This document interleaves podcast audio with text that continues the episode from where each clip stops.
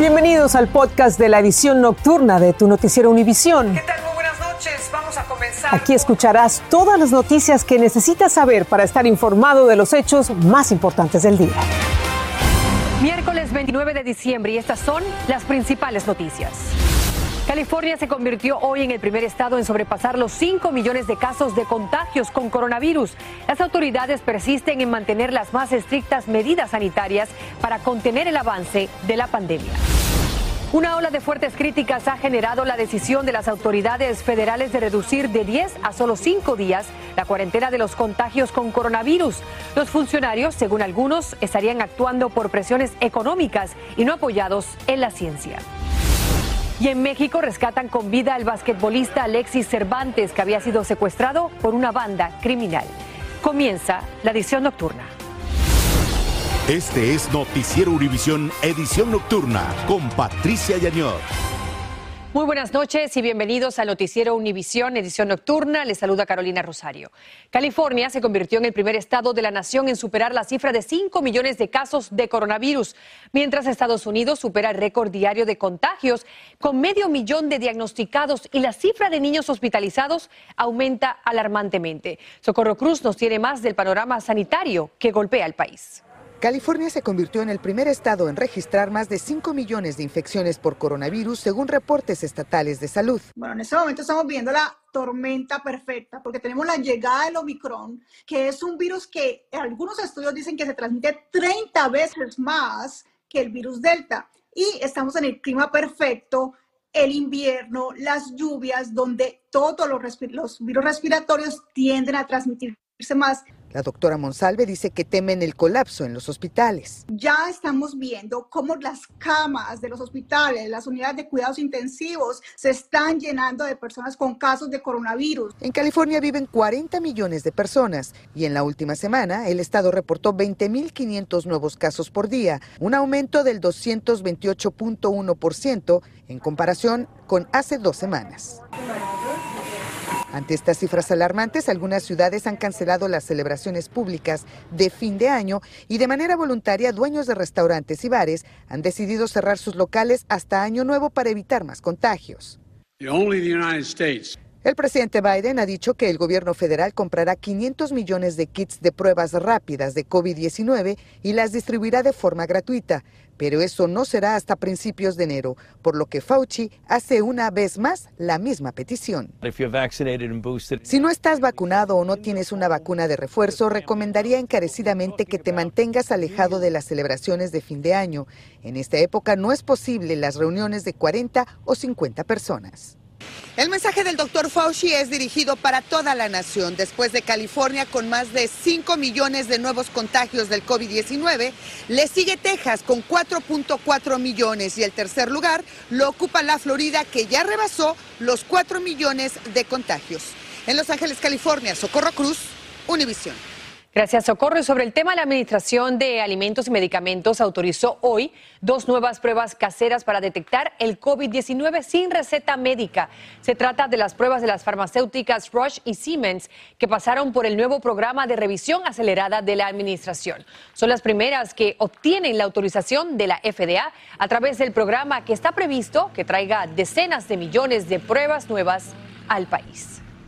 Y hay reacciones diversas y extremas ante la decisión de las autoridades sanitarias de rebajar los días de cuarentena de 10 a solo 5 para los contagiados en medio de esta nueva ola de coronavirus.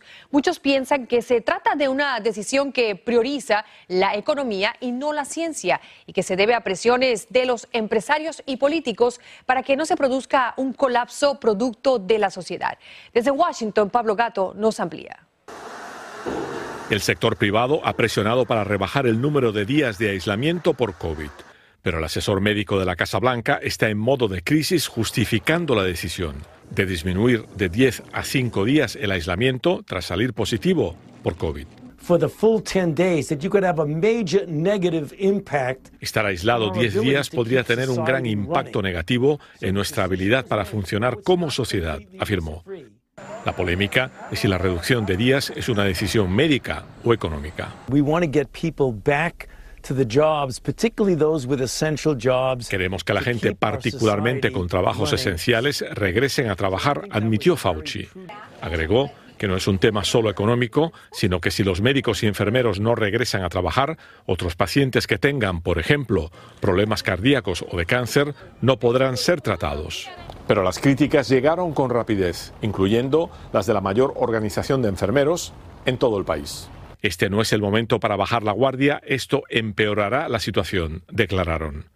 El sector privado aplaude la decisión y dice que si la variante Omicron es menos agresiva, tiene que haber un compromiso. No puede ser que nuestro único objetivo sea minimizar el riesgo de infección o el número de casos. En este caso estamos viendo que la incidencia de la variante Omicron es tal que en algunos sectores esenciales hay una falta de personal. Esto ocurre cuando hay 11 millones de puestos de trabajo vacantes en el país. En Washington, Pablo Gato, Univisión. Y aunque la ola de contagios con la variante Omicron avanza en varias partes del mundo, el panorama es más alentador en América Latina. Varios países de la región superan a Estados Unidos y otras naciones europeas en la cantidad de personas vacunadas. Guillermo González nos tiene el reportaje.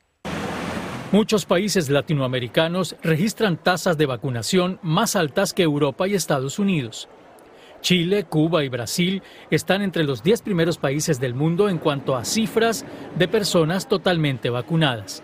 En México, alrededor de 73 millones de personas ya tienen el esquema completo de vacunación. Los hospitales solo registran un 11% de ocupación.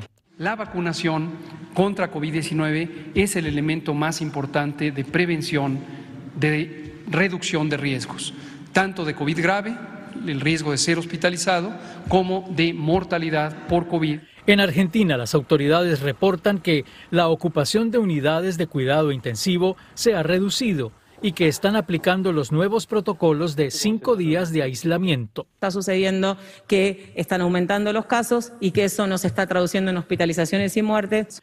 El récord de Chile es el mejor. 85.6% de su población está totalmente vacunada. En Uruguay, esa cifra llega al 76.6%. En Argentina, el 70% de sus habitantes también lo está y en Ecuador el 69.1% de su población ya recibió las tres dosis. En América del Sur, el número de casos se redujo en casi un 11% y las muertes han bajado en más de un 6%. Según datos de la Organización Panamericana de la Salud, en Latinoamérica y el Caribe se han administrado más de 868 millones de dosis y alrededor del 57% de su población está totalmente vacunada. Sin embargo, los países más atrasados en esta región, Jamaica y la Guayana francesa, no superan el 26% de vacunación completa. Regreso contigo. 26%, un número bastante bajito. Gracias, Guillermo. Y bien, en la ciudad de Chicago hay polémica, y esto por la medida que tomó el distrito escolar de obligar a todos los estudiantes a hacerse una prueba de coronavirus casera antes de regresar a clases presenciales en enero. La orden ha provocado caos en el sistema de recolección de las pruebas, como nos cuenta David Palomino desde la ciudad de los vientos. En medio del aumento de casos positivos de COVID-19, miles de estudiantes de escuelas públicas en todo el país se preparan para el regreso a clases la próxima semana. Como medida preventiva en Chicago, el distrito escolar le ordenó a los padres de los estudiantes que le realizaran la prueba a sus hijos en casa y que entregaran las muestras en casillas de correo para que luego fueran procesadas en laboratorios. Pero este ha sido el panorama en las últimas horas, con cientos de pruebas amontonadas en diferentes locaciones que generan escepticismo entre los padres. No sé qué es lo que va a pasar porque está muy lleno el contenedor, entonces traté de nada más ahí medio empujarlas para que no se cayeran. El sindicato de maestros exige pruebas rápidas en cada escuela a cambio de que los mismos estudiantes se tengan que hacer las pruebas en casa semanalmente.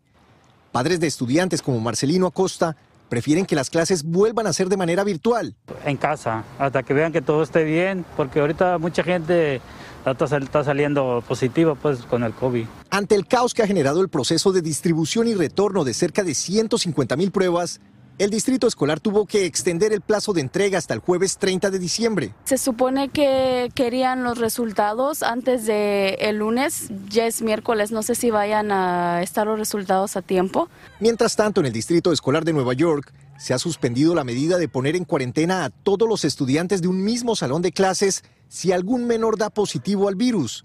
Ahora estudiantes sin síntomas, con pruebas negativas, podrán seguir con las clases presenciales a pesar de la exposición al virus. Por ahora, en los tres distritos escolares más grandes del país, Nueva York, Los Ángeles y Chicago, se ha descartado por completo una orden de vacunación obligatoria para los estudiantes. En Chicago, David Palomino, Univisión. Gracias, David. Y esta noche la administración del presidente Joe Biden le pidió a la Corte Suprema de Estados Unidos que revise un fallo judicial que requería la activación de la política conocida como Quédate en México, la misma que fue implementada bajo la administración del expresidente Donald Trump en 2019. Biden le está pidiendo a la Corte que escuche los argumentos sobre la polémica medida durante el periodo actual. El mundo de la política en Estados Unidos está de luto por el fallecimiento del ex legislador demócrata Harry Reid, quien fue líder de la mayoría en el Senado durante varios periodos. María Rosa Lucchini nos tiene las reacciones a su muerte y nos habla de su relación con la comunidad hispana. Banderas del Capitolio y la Casa Blanca están a media asta por la muerte del ex líder de la mayoría en el Senado, Harry Reid, quien representaba al estado de Nevada. Reid sirvió por más de 30 años en el Congreso. Desde 1983 hasta su jubilación en el 2016, las reacciones sobre su muerte nos hicieron esperar en Washington y en todo el país. El presidente Joe Biden en un comunicado señaló, si Harry decía que haría algo, lo hacía. Si te daba su palabra, podías confiar en ella. Así es como consiguió que se hicieran las cosas por el bien del país durante décadas, escribió el presidente. También hubo reacciones de legisladores como el líder demócrata del Senado Chuck Schumer y el líder republicano Mitch McConnell, entre otros. Reid, quien vino de una familia pobre, fue boxeador y trabajó como policía del Capitolio para poder pagar sus estudios de derecho. El ex senador jugó un papel importante en la promulgación de varios proyectos legislativos, como la aprobación de la ley de cuidado de salud conocida como Obamacare, y apoyó firmemente una reforma migratoria. Fabiola fue su primera directora de comunicaciones para los medios hispanos. Cuando sus encuestas de popularidad decían que eh, el tema de inmigración le iba a restar puntos, a él no le importó, él no lo hizo por una cuestión política, lo hizo por una cuestión que debía hacerse, por hacer lo correcto para la comunidad latina. Reid fue impulsor principal del Dream Act para mí, siendo una dreamer, él me, me, dio la habilidad de tener una voz. Yo no sabía qué es lo que iba a hacer con mi vida. Yo tenía miedo uh, de que me iban a correr de la escuela. En el 2018, Harry Reid anunció que le habían diagnosticado cáncer de páncreas y estuvo bajo tratamiento. Los arreglos fúnebres se anunciarán en los próximos días. Desde Washington, María Rosa Lucchini, Univision. Después de cinco años en prisión, una mujer de Nueva Jersey ahora se encuentra libre. Un jurado la encontró culpable de asesinar a su hijo de cinco años en un incidente que ocurrió en el 1991 y la condenó a 30 años de cárcel. Pero el martes, la Corte Suprema de Nueva Jersey anuló su condena por falta de pruebas convincentes. Michelle Lesinski ya se encuentra en su casa con el resto de sus hijos en la Florida. Y la policía de Michoacán halló sano y salvo al basquetbolista Alexis Cervantes, quien hace una semana fue secuestrado junto a un taxista. Debido al fuerte operativo de la policía, los secuestradores decidieron abandonar a los dos hombres amarrados a un árbol. Tuvieron mucha suerte, pues México finaliza el 2021 con más de 40 mil homicidios y en ocasiones, como muchos sabrán, las víctimas han sido niños pequeños. Jessica Cermeños nos cuenta más. La violencia en México no da tregua, ni siquiera por las fiestas de fin de año. Esta semana se han registrado más de 200 homicidios. En Zacatecas, en distintos hechos, fueron ultimados una treintena de personas y en Guerrero aparecieron cinco cuerpos acuchillados. Entre los muertos se encuentran varios niños, la hija de 12 años de un alcalde en Veracruz, una niña y un bebé en Guanajuato y una menor de 7 años que fue asesinada a machetazos en un campo de cultivo en Sinaloa. Una persona que le quita la, vida hacia una niña no, no tiene este nombre. A este paso, este año los homicidios en México ya son más de 40 mil, lo que sumaría 110 mil durante todo el gobierno de Andrés Manuel López Obrador, una cifra sin precedentes. Uno no vive tranquilo estando así pensando en cualquier momento de que Nos falta que alguien te quiera venir a hacer algún daño, no sé. Es que además de los homicidios están las personas no encontradas. Hasta hoy han sido desaparecidas 25 mil personas en lo que va de este sexenio desde diciembre de 2018. Una de las más recientes, la del poeta y activista Alberto Pérez y de su primo en Chiapas. Desaparecieron cuando viajaban por una carretera estatal. Pues no tenemos hasta el momento ningún rastro de ellos. Otro que desapareció en una carretera hace una semana, pero en Michoacán, fue el basquetbolista profesional Alexis Cervantes, originario de Sinaloa. Se lo llevaron hombres armados junto con un chofer. Se dirigía en un taxi. Lo que pasa es que él salió en un autobús, pero el autobús se devolvió por disturbios en la carretera de violencia. Pero afortunadamente, gracias a los operativos de los agentes michoacanos en los que revisaron hasta brechas, hoy Alexis y el chofer fueron encontrados con vida. Aunque esa buena suerte en este país, desgraciadamente no es nada común. En la Ciudad de México, Jessica Cermeño, Univisión. Escucha esto, durante años operó desde la delincuencia organizada, traficaba desde personas hasta drogas y dinero, pero el destino lo llevó a la cárcel. Estando allí, experimentó una situación que cambió su vida y que hoy lo lleva a las calles más peligrosas de México, pero para llevar un mensaje de paz y esperanza. Francisco Cobos nos tiene la historia del pastor Jesús Guajardo. Su voz se escucha fuerte y lo mismo habla en esta plaza llena de migrantes como en las peligrosas calles de Reynosa, Tamaulipas, siempre llevando un mensaje de esperanza. Su historia inició en los noventas cuando siendo joven se enganchó en las drogas y poco después fue reclutado por el cártel local para robar, asaltar y traficar personas, drogas y dinero. Terminó como muchos en la cárcel. Con una condena de muchos años, con varios delitos, Aquel día yo acepté a Cristo señor, como mi Señor y mi Salvador. Desde su celda comenzó a hacer un cambio en su vida hasta que cumplió su condena tras pasar casi siete años en la penitenciaría.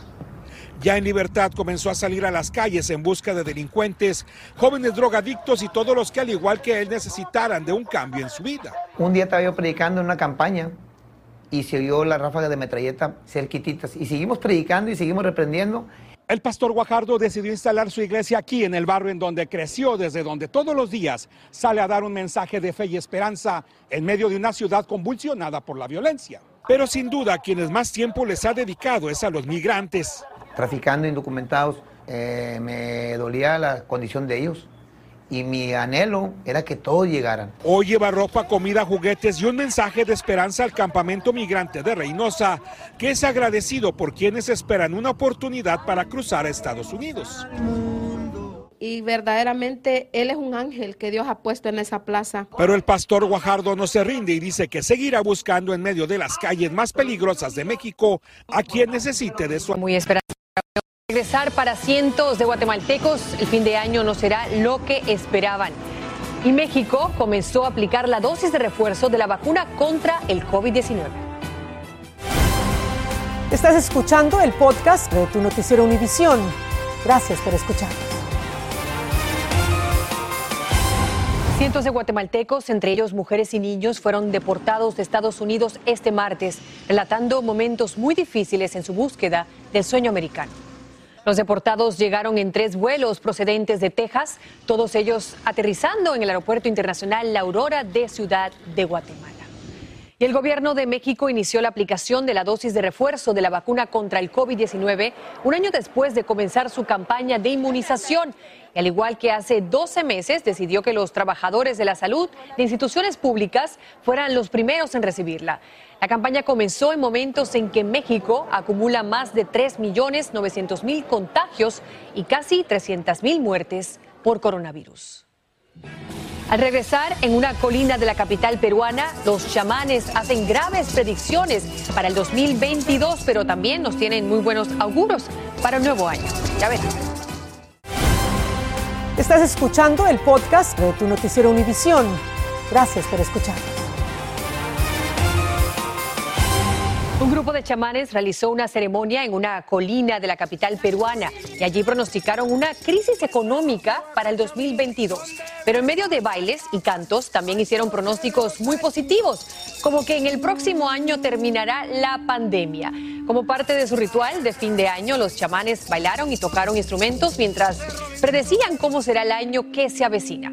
Se trata de una colorida ceremonia en la que los chamanes bailan y agitan sus cascabeles para enviar buenas vibras a los líderes mundiales. Ojalá tengan razón con lo del fin de la pandemia, sería excelente. Y así llegamos al final con las noticias más importantes a esta hora. Un placer acompañarlos. Ahora, a continuación, Contacto Deportivo. Así termina el episodio de hoy de Tu Noticiero Univisión. Gracias por escucharnos.